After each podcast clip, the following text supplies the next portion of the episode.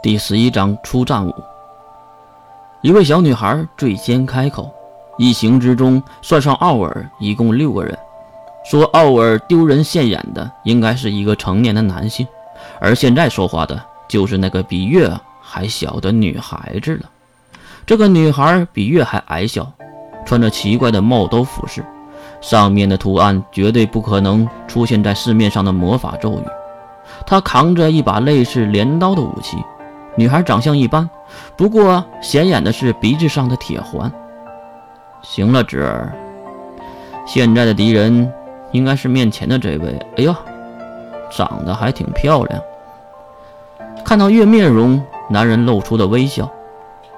嗨，身后背着一把巨剑的健硕男人走了过来，他打着头阵。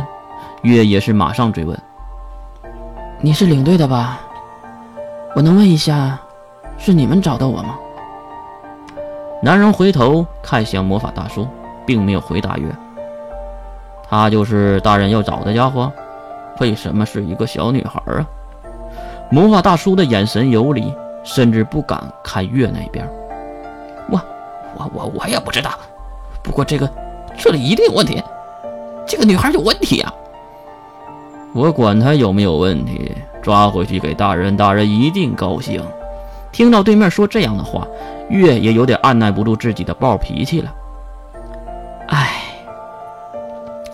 既然想抓我，那就别废话了，行吗？可以打了吗？磨磨唧唧的。哎呦，小兔子还挺着急的。既然如此，就让哥哥送你一程。领队的男人马上举起了巨剑，并冲了上来。看招！一声斩击，巨剑抵达月的身边，月只是轻轻向左挪了一步，就躲过了攻击。哎，三队长，我可以杀光他们吗？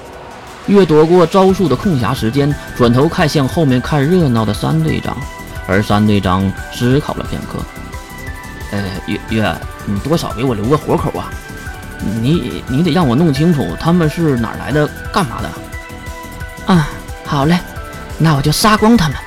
听到月的回答，三队长愣住了。哎，留活口，留活口！我说的是留活口啊！月马上转身，对着那个拿着巨剑的男人冲了上去。男人也是迅速的后撤，并抡起了巨剑来攻击月。横过来的巨剑带着刺耳的声音，对着月头部就劈了下来。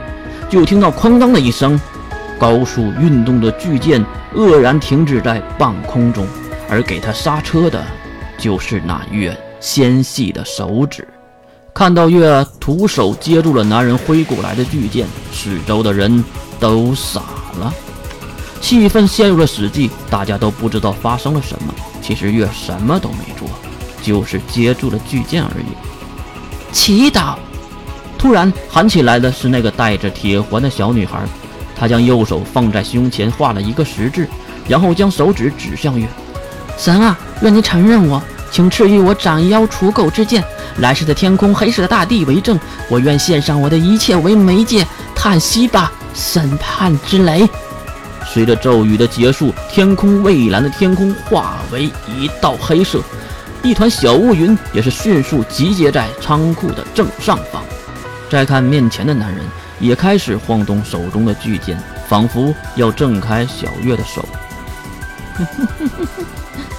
年轻的魔法师们，你们。没上过真正的战场吧？啊！对方还没有听懂月话中的意思，月已经抡起了右手。对面的男人看到手中的巨剑脱手，马上迅速后跳。他想让天空的雷电攻击月，不过就由月说的一样，他们一定没有上过真正的战场。就看月抡起了巨剑，迅速的丢了出去。目标当然是那个还一脸得意的小女孩了。啊！一声惨叫，巨剑穿透了女孩瘦小的身体，但是可能月投掷的力量太大，巨剑带着女孩钉到了墙上，才停了下来。几声哀嚎，女孩没有过多的挣扎，瞪大不明所以的眼睛，咽下了最后一口气。天空的乌云也因为释放者的死亡而消失了。再看现场，更加的宁静，大家都没有了任何的话，可能是被月的举动吓到了。啊，我还得回去吃免费的午餐呢，所以我们抓紧时间吧。月笑呵呵的看向其他人，做做样子的是把式，丑陋杀人的是功夫。